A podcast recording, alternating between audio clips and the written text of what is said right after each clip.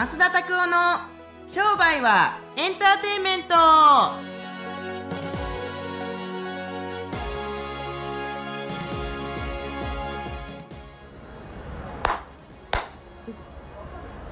Welcome to 商売はエンターテインメンちかさんちょっとたまにはビデオでタッチしてもらえませんか？ちょっとだけ。はいありがとうございます。ト」はい。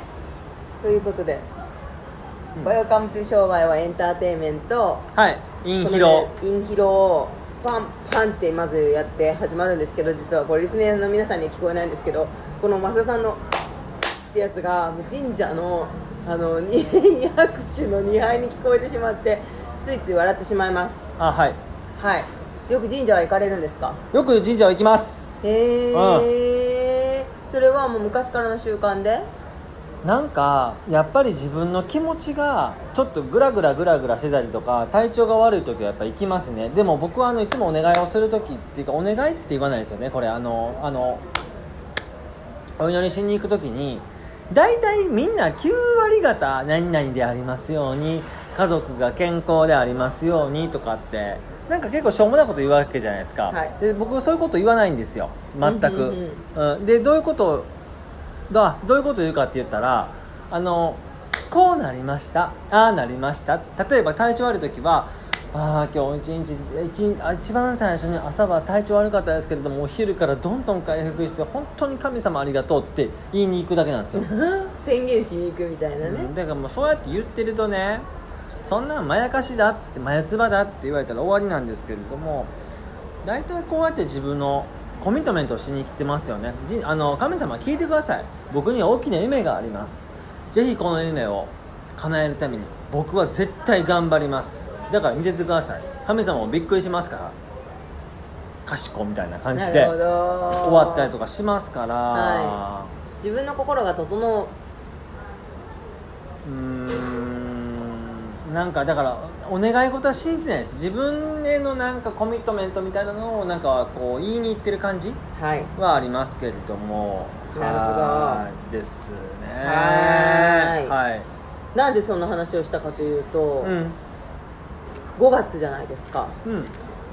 増田さんはやる気がなくなっちゃったりとかさつき病っていうの5月病？うん5月病になったりしないのかなと思って神社に行ったらあーでもなんか最近はアメリカ行ったりだったりとかいろいろ撮影とか取材とかがいっぱいあったから結構なんか疲れたからこれ5月病なんかなと思ったりもしたんですけれど。は いでもただのね疲れなんですよ。な 普通。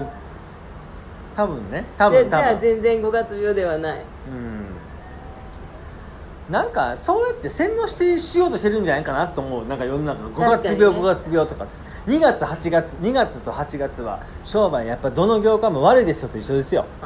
そんなことないわい。でも春は変人が出るとか言うじゃないですか。あれも洗脳ですかね。どういう原理で変人が出る？暖かくなってくるじゃない？だからなんかコートの中にトレンチコートの中に裸のおじさんが着込んでパッとくるってまた極言ってちっちゃい端時から私教極えられて端な変態やね。た そう。そんなん一年中おるわ。いやもう時ほんまに。間が春は増えるって聞いたことある。あちっちゃいそうですか。でもなんかねすごいね。すごい大人らしい、ねえブイブイはしとんなと思いますけれども、はい。そうそうだからあんなやつも別に一年中いるじゃないですかブイブイはしてるやつとか確かにね。変態も一年中いるよ、じゃあ5月病もね。あんまり思い込み思い込み確かに関係ない。確かに、うん。そう。思い込みだと思って、はい。ガンガン働いてください。はい。えなん僕にですか？リスナーの皆さんにあの5月病かなって思ってる方もいらっしゃると思うんだよね。あのなんかねあのーなんていうんかななんか既成概念というか思い込みというかっていうのはやっぱり人間の行動規範を決めていくなと思うんですよ。うん。そうそう。前提の条件というか、はだから例えば家族が仲良かった人たちが例えば仮で一人いるとするじゃないですか。でその女の子が結婚したとしますで結婚した時でもやっぱ家族が仲良かったから家族は仲いいもんだっていう前提条件のもとで結婚するじゃないですか。でもその旦那さんがすごいこバチバチコーン。うバチバチコーンのあのこうこうこうこうバチバチパンチあのだドメスティックバイオレンスだったらするとするじゃないですか、はでも多分その人から周りからしてみたらあんたそれ絶対誰かに相談した方がいいでって言われるかもしれないですけどうん本人からしてみたらなんかね私のことが好きだから愛の無知だって思うかもしれないですよ、うん。だからねこれってやっぱ前提条件の差かなってなるほどね。うん思うんですよね。だからそうやって思ったりすると前提条件の前提のこのなんかぜ条件っていうのは結構なんかあのありがたい話でもあるんですけど恐ろしい話でもあるなと思うんですよ。確かに。うん。何を当たり前と思ってるかで全然変わってきちゃいますよね。そうあのー、落ち込むのが当たり前って思ってたらで「ファクトフルネス」っていう本でね書いてたんですけれども、その満足度だったりとか経済状況だったりとかって例えば発展途上国と先進国では発展途上国の方が経済的には恵まれてないじゃないですか、けれども幸せ度っていうのは発展途上国の方が数値で測ったりすると7倍も8倍も幸福が高いんですって。ああそうかも。でなんでかって言ったらそただただ太陽に当たってる時間が長いからとかであとは電気と水道来るとすごいハッピーだったりするからね。あーだからその当たり前を何だと思ってるかはとても大事で僕だから昔の20代の時にまあ自分でも相手たなんですけれども貧乏をさせてもらいましたけれどもちょっとお金が入ってきたりするとラッキーと思ったりするもしますもんね、そういうと一緒なんじゃん。でも筋金入りの金持ちの子からしてみたら3000とか4000なんかあったとしても何ができるのと思うかもしれないですよね。もしかすると。僕筋金入りの金持ちじゃないから筋金入りの金持ちの子とかの子を評価したりはできないですけれどもでも多分ありありがたみが違うと思う。お金に対してとか。確かあーっていうのはあるかも。うん前提条件結構重要かなと思います。になるほど。はい。はい、ありがとうございます。はい。で5月もこのラジオを聞いて、乗り切って楽しんでいただければと思うんですけど、毎日ポッドキャスト聞いとったらもうさつき分なんかなるか。あ確かに。いやこの前そう。もうポッドキャストとあと増田さんのデイリートークっていうのやられてるじゃないですか。あの年間あれいくらですか1万円？年間まあ毎月980円。はい。払えば、毎日毎日増田さんの音声がもうくだらないことから楽しいことまで送られてくるやつ、はいはい。あとはえっとニュースレターを取ると CD がちょっといいですかっていう CD が届くそれはでもあの月5000円ですね。月5000円そっちは有料で,、はい。はいでポッドキャスト無料じゃないですか、はいはで、まあ、YouTube 昔の YouTube とかもうすごい聞き込んでて、ええええでもそれで私売り上げ上がりました。あでも無料音声も使いこなせるって言って。おおすごい。連絡くださった方いますよ。へえ嬉しいねじゃあ。嬉しい。嬉しい。あ子供たちが「商売はエンターテインメント」って車で叫んでるとか 聞いて。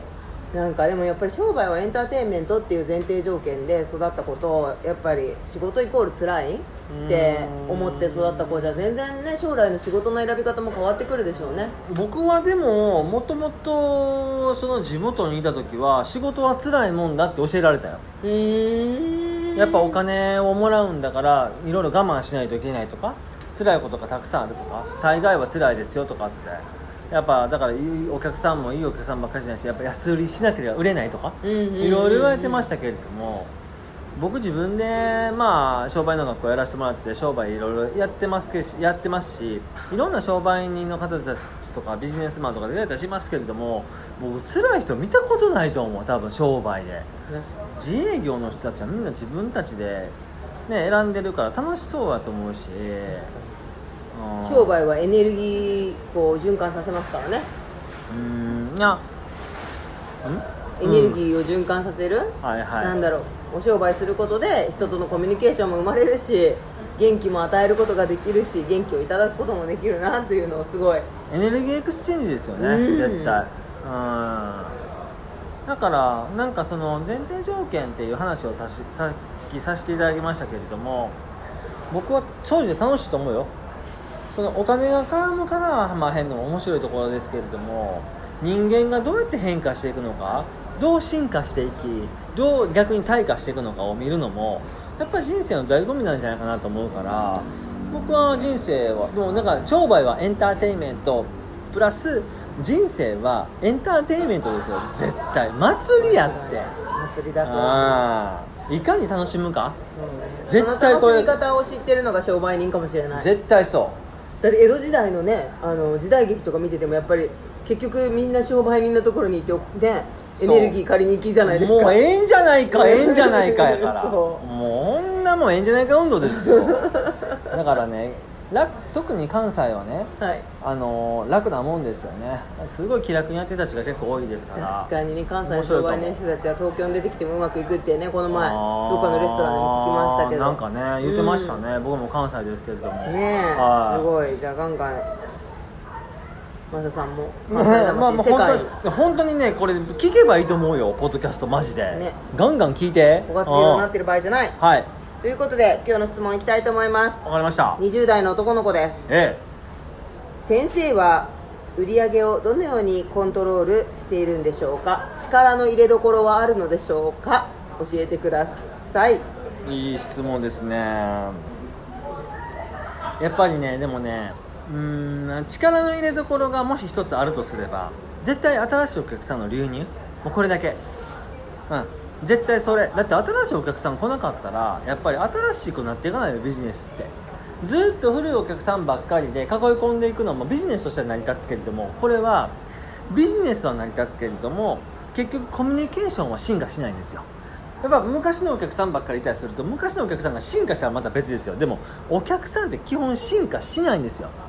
でコンシューマーって基本的に進化しなくって売り手が進化していくんですよ、はい。その売り手の進化っていうのが買い手がついていけなくなったりするから進化しすぎて潰れるケースがあるんですよ。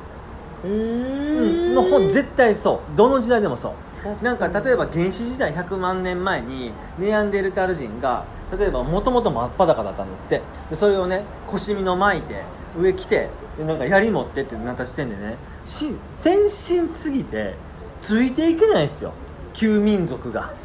だからお客さんって基本変わらないですよ。旧民族なんで。自分のことを分かってくれる売り手はいないかなって探してるだけなんですよ。それがうん。チラシになったり電話になったりダイレクトメールになったり SNS になったりってすしてるだけで欲求変わんないですよ。ただ買い手が進化しすあの売り手がすみません。進化しすぎて結局のお客さんがついてこれないんですよ。うちの商品はバイオゾーン O3 のなんちゃらこうちゃらが入ってますから元気になりますよ。何言ってんのかわからない、うん。から え結局それどうなんですかって言ったら、うんうん。いやとりあえず飲んだらむっちゃ元気になりますよみたいな、うんうんうんってか感じのこと言ってほしいんだけどあ元気になるんだったらじゃあ飲みます。どでもこれクロレラでも一緒やで。元気になりクロレラ？クロレラでも一緒ですよ。元気になりますみたいな。緑虫でも。元気になります言って終わりやんお客様は変わらない。売り手がだんだん進化しすぎてお客様の対価ドアについていけない。面白い話聞きま聞きましたけれどもお客さんは対価してるけれども対価を払ってくれるっていうのがあるんですよ。はい。で対価その漢字で言ったら対価違いですけれどもお客さんがお金払ってくれてるのにお金払う人たちが正解じゃないですか結局のところは、うんうんうん。でも払わせる方は正解じゃないんですよ。結局何何が言いたいかって言ったらね例えばちかちゃん今キャラメル食べたいですか？はい。あ食べたい。え ちょっとあのあのできてばちょっとノーノーノーって言ってくれへん？キャラメル食べたいですか？食べたくないです。でここに世界最高のキャラメルがありますって言って食べたくないのと一緒でで世界最強かどうかを客が決めるんですよ。そう。価値を決めるのはお客さん。だから少なくとも自分たちでいろいろ見出していくのもいいですけれどもその新しいお客さんたちが見出してくれる価値がまさに自分たちの進化。そう Now のプレゼントの価値みたいなっていう感じだから売り上げをコントロールするのにの力の入れどころの力を入れるところは絶対見込み客リードだったりとか新規のお客さんたちが絶対入れどころなんですよ。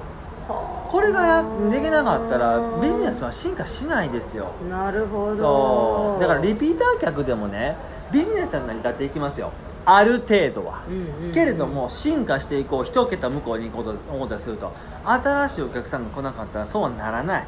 なるほど、うん、昔の友達がねあのーまあ、中小学校中学校高校友達がちょっとまあレベルにもよりますけれどもずっと人生でね、あのーずっと付き合っていけるかってやっぱ変化しますよ。確かに。自分も相手も。確かに。って感じで。お客さんも変化しますからそう。でも語弊があるといけないので、あれなんですけどその既存のお客さんにも別に力を入れないっていうわけではないんですよね。そういうことじゃないですよ。ただ入れどころはありますかって聞かれたから新規のお客さんに入れていったりすると旧のお客さんも進化するんですよ。そりゃそうですよ。だって変な話ね中学校で考えましょう、はい。高校でもいいです。別に1年2年3年あるじゃないですか、はい。でね1年の子が2年であるじゃないですか、でねこの新しく入ってきた1年の子がねバリバリすごいやつやったら2年3年普通に焦りますよ。確か部活なんかそうですよ。1年にエースがやってにきて一郎来たってなったらね。うーわえぐいやつ来た。俺らあれ頑張らへんかったらレギュラー行かれるでみたいな感じの進化いやーわかりやすい。あ確かに。もうやること決まっちゃいましたね。そう。だからブイブイはしとんね。ブイブイ言ねうてここあのなんかなんやろうな。いやねあの都会のヤンキーの街じゃないですけど広尾っていう場所なんですけどでも本当にね、むっちゃくちゃ大事で新規のお客さんが入ってきたりすると旧のっていうか既存のお客さんたちは進化せざるを得なくなる。でそれについてこれなくなる人たちが辞めてしまう。フェードアウトしてしまうっていうのはやっぱありますよね。いやめっちゃわかりやすかったと思います今。もう新規力の入れどころそそこばず頑張っていただいて。ニュージェネレーションのお客さんたちが入ってきたりすると旧ジェネレーションのお客さんたちっていうのは頑張らざるを得ない先輩面とかってまさにそのそんな感じじゃない？私たち昔な何年も前からこの商品買ってますけどみたいな、あお客さんがいたりすると新規のお客さんには値段も負けられへんしみたいな。確かに確かに。私が一番のお客さんになりますから、はい。先生何々さん私買いますからみたいな感じのところも進化ですよね、じゃあすごい秘密聞いてしまいました。うぜひ力入れてっていただければと思います。んうん。ということで今日の質問は先生が売り上げをどのようにコントロールしているのか力の入れどころについて答えていただきました。はーい。では次のお楽しみのおすすめ本。今日はどうしましょうか？ねえいろんな本があります映画でも。いいですけど。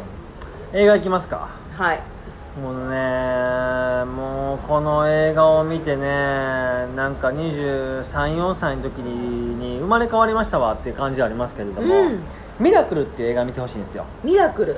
あのね1980年にアメリカで、えーとまあ、冬季オリンピックがあったんですけれどもその時にアメリカのチームがですねあの旧まあ今で言ったらロシアですけれどもで昔のソビエトにソビエトってめちゃめちゃアイスホッケー強くて、うん。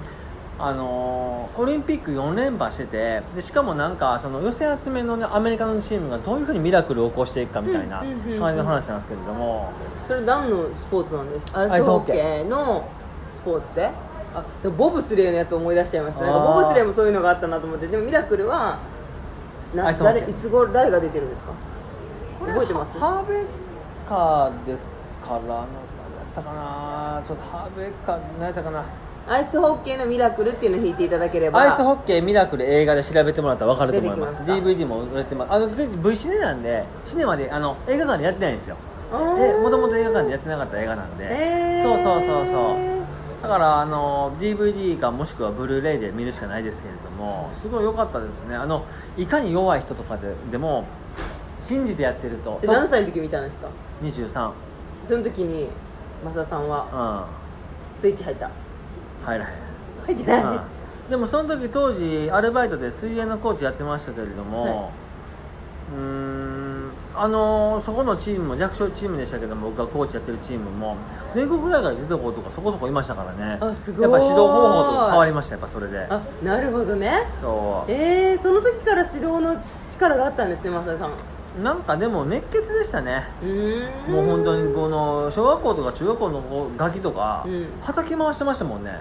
何？叩き回はたき回してた、そう。親とか読んで。親が甘いから子供がそうやって甘いですぐ休みたいとか言いやがるんですよ。お父さんお母さんたちは本当に精一杯やってますか？子供は見てますよとかっつって。